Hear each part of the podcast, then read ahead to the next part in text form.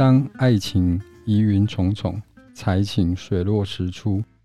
他用文字筑起一间间窄小的密室，我甘愿受困其中，享受他所写下真相不只有一个的故事。嗯，爱情疑云重重，就是我们看的各种万生相嘛。嗯、那才情水落石出，当然就是黄凯德的才情非常的惊人哦，他写出了这些爱情万种的样貌。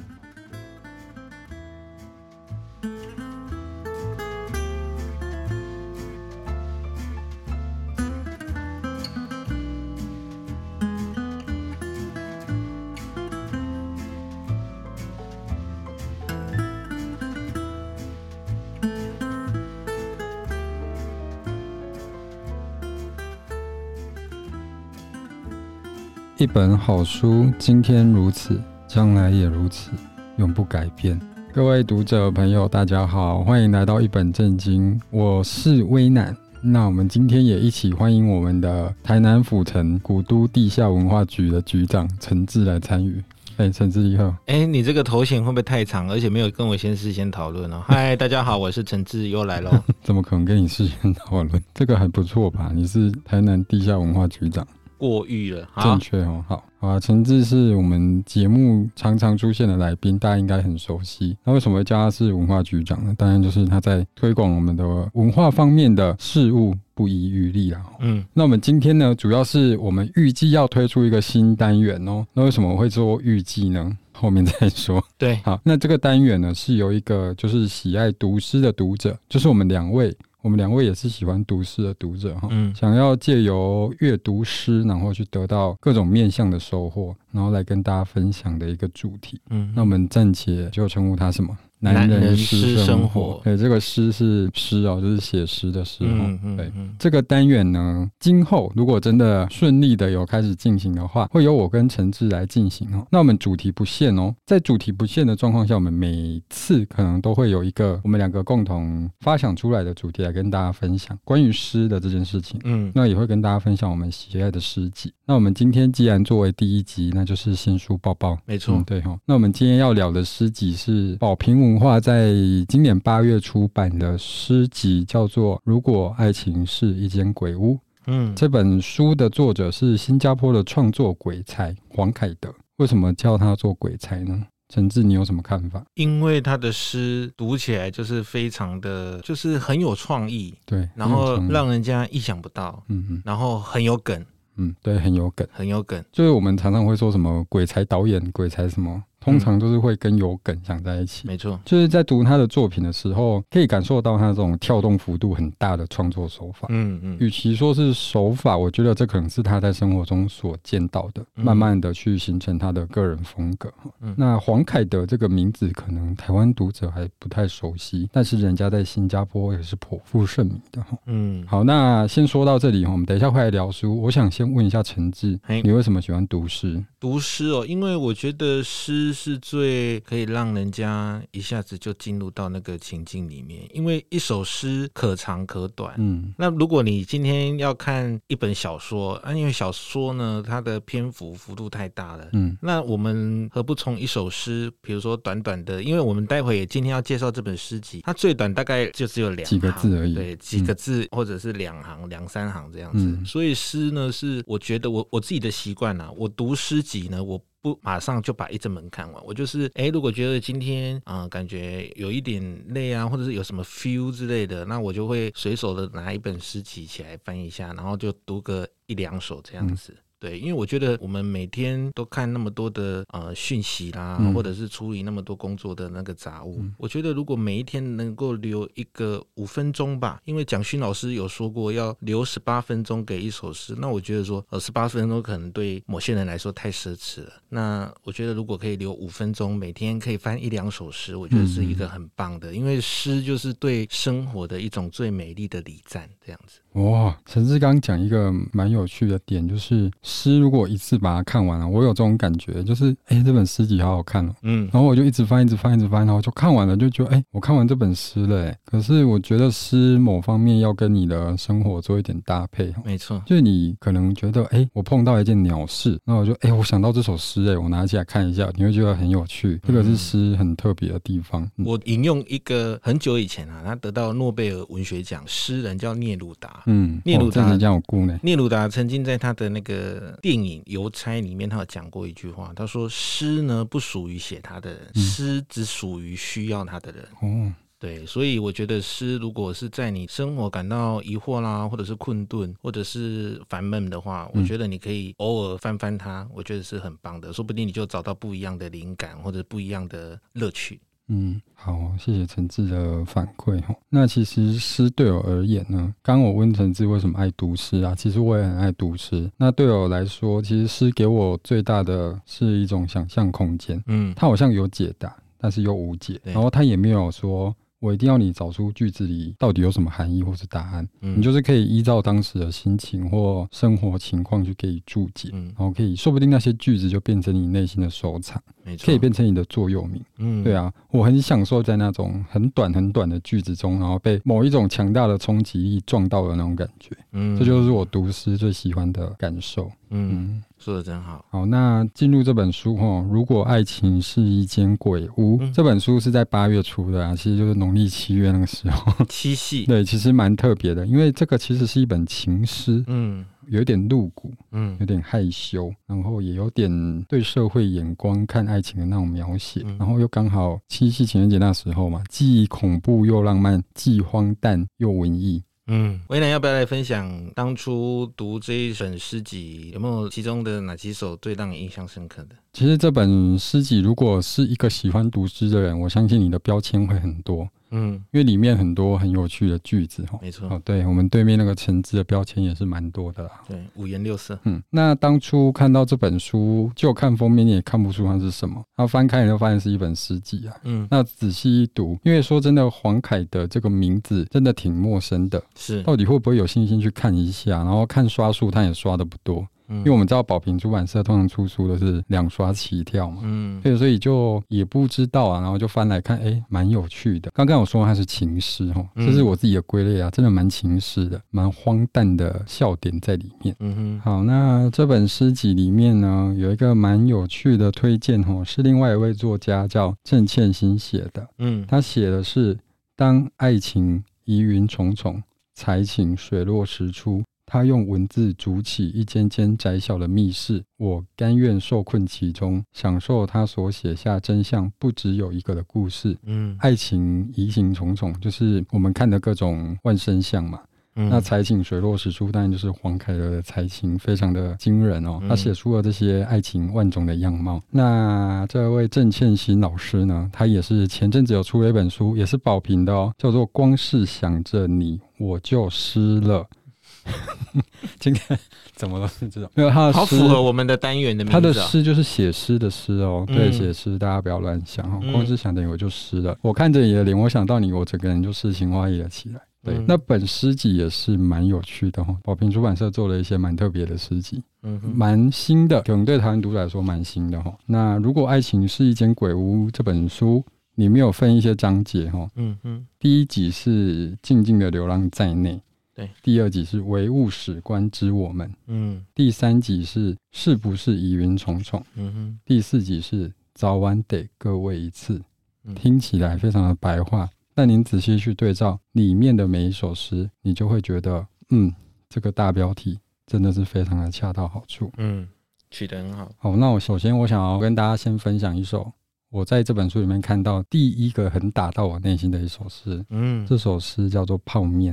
嗯，泡面，它是唯物史观的我们。我在猜想，他会用唯物史观的我们，是可能两个人在爱情生活中的一些面貌吧。嗯，从喜欢啊、相遇啊，开始到生活，甚至到分开。嗯，对生活的一些观察。嗯，那泡面是这样写的哈：泡面，每当饥寒交迫的想起你，我就会变得 QQ，觉得自己像是一碗未经过多的泡面，明知毫无营养。但却熊熊冒着热气，嗯，哎，陈志，你先读到这里有什么感觉吗？你觉得这首诗在写什么？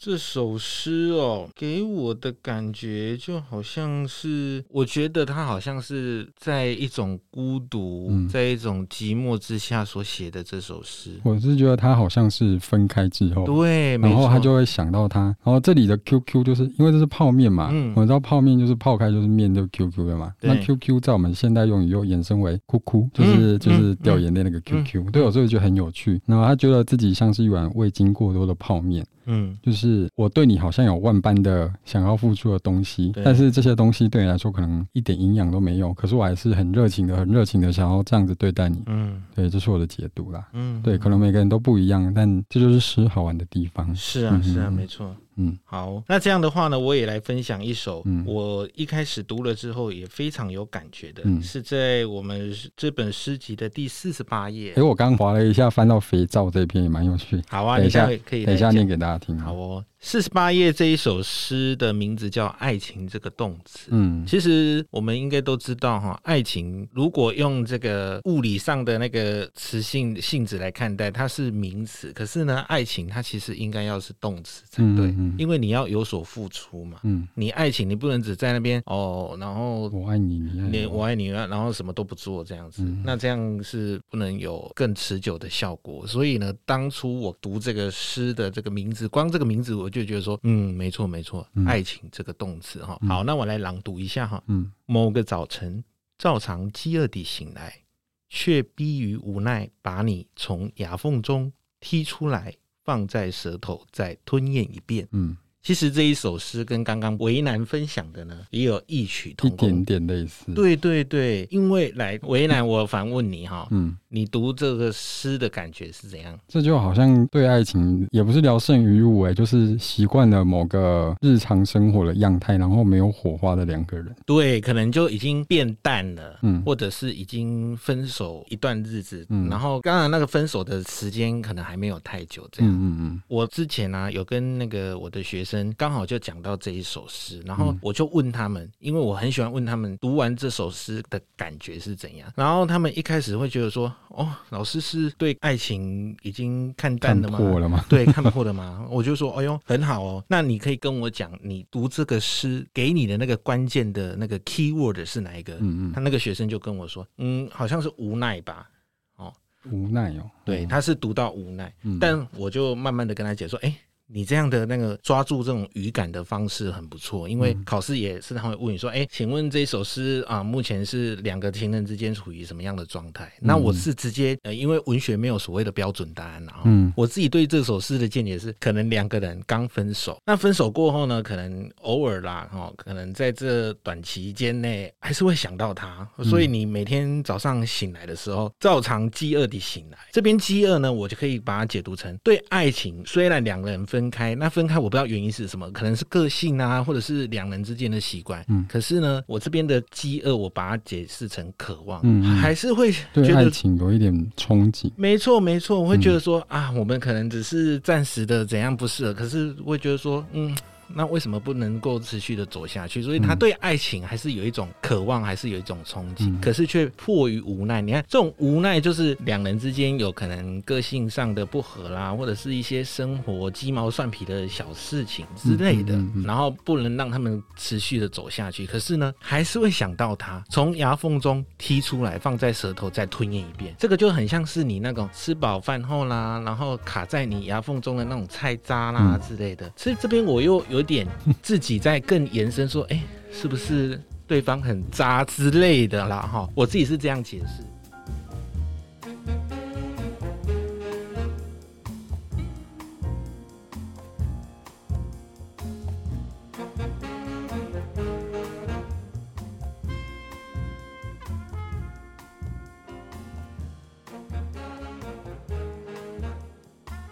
就是对方是个渣，可是舔一舔好像还有点味道，对，还有一点余味的。没错，没错，就是你怎么会想到他对方是个渣？这个点是蛮特别的，因为菜渣嘛，嗯，对啊，所以哦，我我我我自己的解释是这样子，因为因为我们那个教课教久都很会赏析哈，所以呢就会自己多想一点。那刚好呢，我每次聊这首诗的时候，我还会搭配一首歌播给我的学生听，就是我不知道维南有没有听过，叫做田馥甄的《你太猖狂》。太猖狂，对对对对对，其实那一首歌也是跟这一首诗有异曲同工之妙。等一下，我想一下歌词：思念太猖狂，一个人一个人不妨。就是在生活中，我好像其实蛮渴望爱情的哈，但是他也就这样子，那我也不能怎么样，然后偶尔想起来是哎，有点味道这样。嗯，没错没错。所以当初我是读到这首诗，我就觉得说，哇，这本诗集真的是。很会写，哎、欸，其实这首诗在读的时候我没有想那么多、欸，哎，而且这首诗的编排在这本书里面蛮特别的哦，它间隔很大，然后又很跳跃。这本诗里面有一个蛮大的特色啊，就是他的诗有一些呈现可能会配合他的音律，配合他的情境，你会看到他的诗是散布在。整个页面之中的，嗯，嗯，大家可以去翻看看。没错，所以其实刚刚为难呢，他有讲一个非常棒的一个东西，说，哎、他当初自己读的时候啊，嗯、好像没有这么多的感受，嗯，那直到今天，哎、欸，跟我这样子在这边互相讨论，论对对对，嗯、其实，嗯、呃，因为我的学生目前有国中、高中，然后他们在考试的时候常常会考到什么？考到那种，呃，请依照下列这几个排序，然后排出诗正确的顺序。我不知道为难以前有没有写过这种、嗯？有啊，可是。如果你说这个的话，心思很难呢、欸，很难啊，很难。新诗你要怎么组都可以、欸，很难啊。所以我就跟我的学生建议说，你如果要把这种类似这种题目啊，比如说问你诗的排序啦、或者是这种诗的状态是怎么样，你要怎么样答得比较精准？我不敢说答得正确，因为我还是强调那一句话，文学没有所谓的标准。那如果有这种题目，你们有正确答案吗？一定要这样吗？还是他解释的出来就可以？没有，因为考试一定要一个标准答案。对，但我自己私底下是鼓励他们，如果你可以自己解释的过去，那就当然没问题啊。嗯，只是没办法，因为迫于这种考试的题目。对啊，因为像你刚念这首，我要怎么组，其实都还蛮 OK 的。是啊，因为新诗你不像我们以前“白日依山尽，黄河入海流”，要有平仄，要有对仗。对对啊，对对，那这个就真的很困难。对，所以我就跟他们建议，就是说，那你只能。有一个可以让你变得更好的方式，就是每天能读多少的诗就尽量去读，找语感啊，找到语感，找到那个呃诗的节奏。当你的那个阅读的量读多了，那你自然而然就会，我也不知道那个，我也没办法教学生，就是你自然而然就好像有那么一点点的感受了。嗯，对。哎，那他们不排斥这件事情？当然排斥啊！我想说他们乐在其中。没有，并没有。你要你如果跟他们说啊，要教他们每天抄一句。句呃，今天所读过最棒的句子什么的，然后他们就有点哦，好好好，这这样对。嗯，小朋友长大之后，你会感谢陈志老师的。对啊，因为我常常鼓励他们说，你如果在日常生活中，比如说今天，不管你在任何的报章杂志啊、书本上面看到什么很有感觉的句子，嗯、你就把它抄下来。嗯，为什么？因为你看，你每天抄一首，每天抄一句，那你一年就有三百六十五句。那三百六十五句就是成为你写作的资料库，跟背单词一样。没错，嗯，你一定要有所努力。好，好，那刚刚我有说到哈，在翻的过程中，一不小心翻到《肥皂》这一首。肥皂是哪一？肥皂在七十四页，七十四页，谢谢。这首是很短，我觉得非常的有趣。肥皂，我给了你我所有的赤裸，而你给我的。全部都是泡沫。嗯，首先读完这首诗，你脑子会有一段音乐，就是邓紫棋的歌。嗯，对，这是很有趣的地方。我都觉得哇，好有创意哦。嗯嗯，其实这个诗也很直白的写肥皂这个东西。嗯，因为我们洗澡，如果你用肥皂，你是会抹全身的嘛。是啊，我给了你，我全部赤裸的东西都给你了，但是你全部只有给我一堆泡沫。嗯，也像隐身在爱情里面，我给你所有的东西，你给我的全部都是一些含糊不清的回忆。是啊，他从生活中用这些语句去写爱情，觉得蛮有趣的。当然，可能是我的我自己的理解。嗯，欸，看大家会不会有不一样的感受。其实我读完了这首《肥皂》，我直接的想法就是《金刚经》的“如梦幻泡影，如露亦无电”。好，嗯，好，那刚刚为难呢分享了《肥皂》这首诗，那我来分享一个比较有梗的哦，嗯，就是四十页好了哈，四十页哦，对，因为这个是每一次啊，每年啊，哈，每个男生都会苦恼的一件事情哦，嗯、就是情人节前夕哦，像这首诗，我就觉得、嗯、哦，他写的超有梗的哦，我念念给大家听哈，情人节前夕，今晚临睡前记得要告诉自己。明天是儿童节，醒来才不会怀有成年的感伤。嗯，好，其实我有一点觉得啦，哈，嗯，为什么要儿童节？如果是愚人节，会不会比较好？愚人节可能会更受伤哎，哦，愚人节会更受伤啊，对哈，好，没错，所以你看，像黄凯德老师就非常的有梗哈，就是可能不知道对某些人来说啦，或者是对那个单身很久的人来说，每次到情人节就会觉得很苦恼，就会觉得很厌恶，说啊又要看人家放闪呐或者什么的。那如果我们啊把它想成是儿童节，就看看把世间的男女看成是那种小朋友在谈恋爱那一种，那会不会就比较不会有那么忧伤？我就觉得说，哎、这个就写的。蛮好，很有梗，就蛮自嘲的。对对对，黄凯德老师的诗就是会有一点自嘲、嘲讽，不只是嘲讽自己，也嘲讽我们这个社会现象、社会的现象。没错，对啊，他右边那首《过年》就是《过年》这首哈，我不念哈，推荐大家买回去过年念给大家听。哎呀，很不错哦。好，没错，这个是每当逢年过节哦围炉的时候，某些人就会很讨厌被问到的。嗯嗯嗯，好。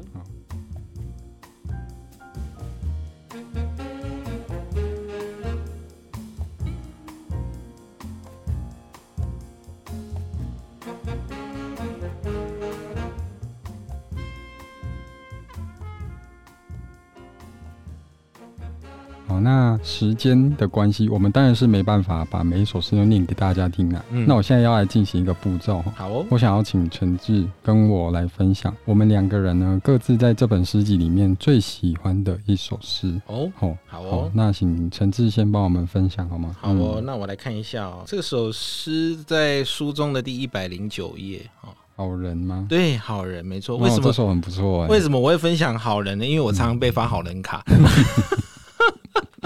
所以我读来的时候呢，非常的嗯百感交集。我先朗读给大家听哈。嗯，好人，最后他说你是一个好人，就走了。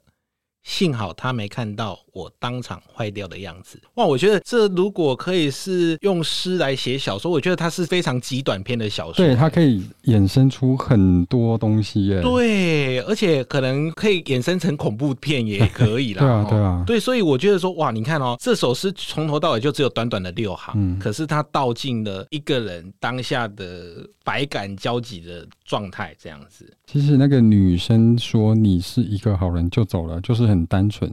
对，我们所谓的发好人卡。对，但是下面那句就是。各种延伸哦，看你怎么解读。对，你那个坏掉到底是有多坏？嗯，坏到极致吗？还是微微小小的坏？还是你只是伤心哭坏掉而已？对，嗯、其实我觉得当时候我读这首诗，我读到的时候我就觉得说，哇，天哪！如果他可以用诗来写小说的话，他就是一个非常棒的一个。对，这个可以得首奖。对对对，这太厉害了。而且他这个我当场坏掉的样子，这个坏不一定是使坏哦，就是他看到他坏掉烂掉的样子，嗯，就是。我是一个好人，没错，但是我被发完好人卡之后，我变成一个坏人。这个坏让我的好人卡更像一张好人卡，就是我更烂，我更不值得你爱我。对啊，就呈现很有趣，哎，很大很极致的一个对比。嗯嗯。那这种坏，你也可以是那种自暴自弃的那种坏。对啊，对啊，我就开始去为非作歹。对，你就说好啊，那你做我好吗？那我就开始哎这样烂给你看，这样。对哦。所以我觉得这短短的六句哈，就已经让我毛骨悚然了。哦，这六句蛮厉害的，很厉害。经你这么一念，嗯，是不是？嗯，好，那换为难。好，谢谢诚志的分享。那接下来要换我分享一下这本诗集里面我最喜欢的一首诗。好哦。那我要分享的这首诗很长诶，算是这一本里面比较长的。哦。它在一百一十九页。一一九。我的志愿。哦。这我们以前作文老师作业叫我们写的。等一下会念给你听。好。那跟大家分享一下这首诗哈。好，我的志愿，小时候我就知道了自己忧郁而感伤的秘密。有一天，老师要我们写一篇作文，关于我的志愿。我拿起笔，左思右想，偷瞄了隔壁桌男生，期盼登陆火星的眼神。于是我轻浮的，只是希望快点长出喉结，用一种粗糙的勇气，小心去爱另一个同样快要长出喉结的人。我并没有诚实的把内心的歪歪斜斜整齐在稿纸誊写。不过，我如期长出了成长沙哑的感觉。后来的事情必然大家都忘了，人事比登陆火星还要悲壮。可是，每当我抬头望向小时候的天空，那依然是我的志愿。嗯，哦，这首诗藏了很多感情在里面，然后很多可能没办法说出来的话在里面。嗯，有一些性别的探索，嗯，有一些爱情的摸索。嗯，在我看来，因为他说是老师要我们写一篇作文嘛，没错，所以当然就是可能比较情窦初开的年纪去写了这首诗哈。那在里面看到蛮多面向的，就像我们刚刚讲的，对爱情的摸索，嗯，对喜欢的人的样子的观察，嗯，对。那直到最后，他抬头。望向小时候的天空，依然是我的志愿。这会让我觉得他始终还没有得到他期盼的那种感情。嗯嗯，这个是我觉得读到这里还蛮深沉的一段诗啦。对，我自己觉得，我一开始自己看的时候没有什么感觉，但听完为难的朗读之后呢，我觉得说，嗯，好像有一点淡淡的哀伤。淡淡的哀伤，是的，嗯，就是他看着另外一个他喜欢的人。炯炯有神然后，在发光的那种人，然后他只是期盼我可以赶快跟他一样，然后我就可以去喜欢上他。嗯，对，但是他其实并没有把那些东西写下来。我在看的感觉就是还没有勇气去面对那一种比较难说出口的爱情。对，嗯，没错，对，大概是这个样子。嗯嗯，我记得啦，因为去年刚好我们那个木书媒体他拍的那个作家的纪录片，刚好就是吴胜老师。嗯，那吴胜老师刚好在他还年轻这部纪录片。那有讲到一句话，我觉得让我一直记到现在。他说：“读诗还有感动，就表示你对生命还有一股热情存在着。嗯”所以刚刚为难的这个朗读啊，反而会让我觉得说：“嗯，对，你看现在我们这个社会、这个世界上还有多少人，就是像诗中的这种主角一样。”嗯，对对，其实读读诗，你偶尔或者是不经意走到书店翻一下，你说不定就可以找到你自己。没错，嗯。不要放弃任何阅读的机会了。嗯，嗯，那如果你真的觉得阅读很难，你就找诗吧，字毕竟少一点。嗯，没错。嗯，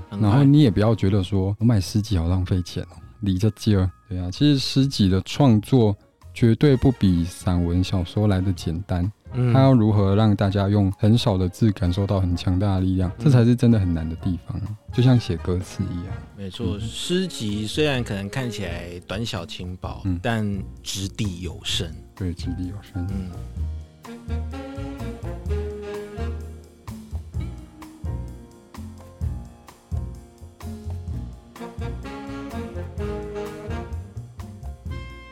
这边我突然想到要问成基一个问题。你刚刚有说你有在跟班级上的小朋友分享这些诗集，嗯，那我想问你说，你在跟他们分享这些诗集的时候，你要用什么角度去切入啊？不管是什么诗集，我就以这本书来说好了，毕竟它好像有点快要接近十八禁哦。其实没有啦，就是可能还有在成长的思维当中，这些诗集你要怎么带给他们？嗯，因为我的学生，我先讲一下啦。我分享的对象是国中跟高中生。嗯，那刚好这两个阶段呢，一定会有某些学生刚好就是遇到一些啊，我喜欢你啊，你喜欢我那种喜欢班上啊，或者是还有一种，还有一种，哎呦，羞羞脸啊，你夸这 不？哎，国中还可以啦，国小就比较会。所以呢，再加上他们的课业繁重，嗯，好，因为现在一零八课纲嘛，哦，所以呢，第一个我分享这本诗集最主要的。的想法就是说，我要让他们读到有趣的诗。嗯，我觉得说，哎，诗不是我们一般所看到的那种非常严谨拘谨，还要对仗啦，对，然后对偶啦、押韵之类的。我也就是要跟他们分享说，哦，原来诗也可以写的这么有趣，这么有梗，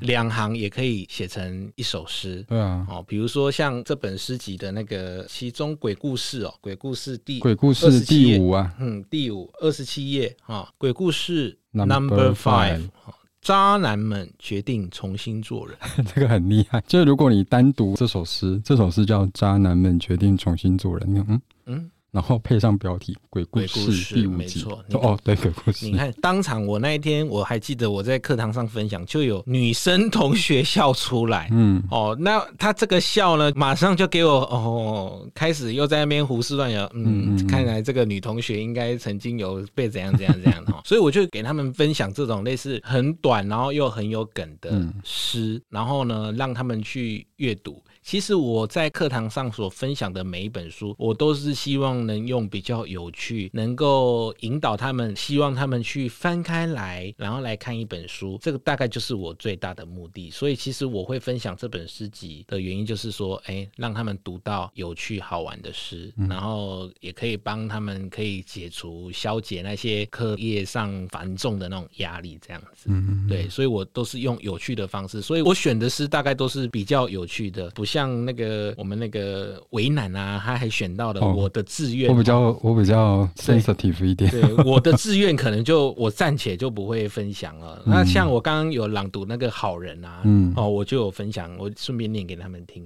对、嗯、我就是选比较有趣的。嗯，好，那说到这边，我分享一个趣事啊，哈，好，就是我当初读这本诗的时候，我就觉得它怎么句子那么短，然后那么有趣，我就分享了一些句子在我的社群上面，嗯，那当然蛮多人都会来回应说，哎、欸，蛮有趣的哈，可是我收到一个回应，我他就说这是什么？嗯，我说诗啊，嗯，就是诗，对啊，就一本书里面的诗。他说是认真的吗？我说什么意思？当然是认真的。他就是出在一本书。他说怎么像早餐店上面的奶茶笑话？我说哎。欸哦，原来对方有这种感受，嗯、就是我们所谓的现代诗是很多面向的，是。对。那因为我们可能平常喜欢读这些东西，嗯、那大家可能如果对现代诗或者是你长久对于古典文学很喜欢的人，嗯、可能会觉得说，哎，这种东西原来也是一种作品呈现的方式，嗯，那就会有这种感想，我觉得还蛮有趣的啦。是啊，没错啊，就是我常常鼓励我的学生，就说你要时时刻刻留心你周遭的一切，嗯，甚至是你最常忽视的那些小细节，嗯，比如说我昨天上课才问我的学生说，哎，你们每天怎么样上下学？那有些学生说，哦，我自己走路啊。我说，哇，天啊，走路超棒的哎。那我就再问他下一句，就说，那你每天走的都是固定的路线吗？他就说，对。或者说，天啊，你要不要明天换一下不一样的路线好了？说不定。你你就每天这样走同样的路线，然后就错过旁边有一条更棒的，然后、嗯、可能有那个花园啊，有不一样风景的那个路这样。嗯、那甚至有同学就说：“哦，我每天搭公车。嗯”我就说：“搭公车也很棒哎，那你有注意那个每天跟你一起坐公车的那个乘客吗？有哪些人是每天都会看到的吗？”然后他说：“哦，都一样啊，跟我要去上学的学生啊。”他说：“啊，那都是同学校吗？”他说：“不同啊。”那你会留心他们在公车上面做什么事吗？哦，跟人睡觉啊，玩手机啊，哇，那我就分享说，那像我自己如果有搭大众运输交通工具的话，我都会注意说，哎，跟我搭同一个车厢的人有没有在交通工具上看书？哦，对，这个是我自己会观察的。现在的人都在看股票啊。滑手机啊，划手机，对啊，对对对，嗯，没错。好，那今天的分享差不多到这边哦。时间过得真快。对啊，很开心可以跟大家分享我们喜欢的诗集，嗯，也谢谢大家听我们读诗。那真的希望这个单元可以继续下去。我刚刚前面说的就是暂且嘛，暂且的男人私生活这个主题，看大家的反反应啊，回响啊，有没有热烈？就算没有反应，还是会继续做下去。当然啦。嗯。好啦，那再送给大家一本诗来总结一下今天的这本书哈。这本书是黄凯的《如果爱情是一间鬼屋》，念一下烂货给大家听。好哦，烂货，它上面有一个半颗的星星。他的一生总结只有半星，唯独他妈给了个好评。这个、呃、有点像是分手 送给对方的烂评价，说你这个妈宝之类的。嗯，对啊。好啦，那这本诗很有趣哦。有兴趣的话，很希望大家去书店找这本书，宝瓶文化出版的《如果爱情是一间鬼屋》，是新加坡的作者黄凯德写的哦。现在各大书店都还有，欢迎大家去找。没错，我们透过大叔的文字，然后读到少女心的字里行间。对，嗯，很不错的结尾啊！谢谢陈志今天来跟我们分享这么多。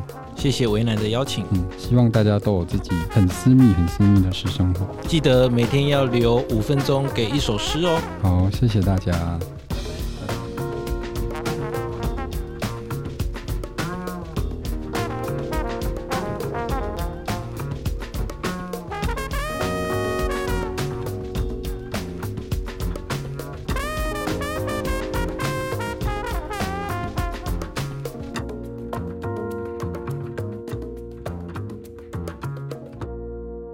我们这个单元的名字叫什么？诗与生活吗？男人诗生活。啊，我写啊，男人诗生活。真的假的啦？男人诗生活。好，我有点误入歧途了。男人诗生活。没有啊，我这里写暂写。可以哦，可以哦。哎，这样会先把大家骗进来听这样子。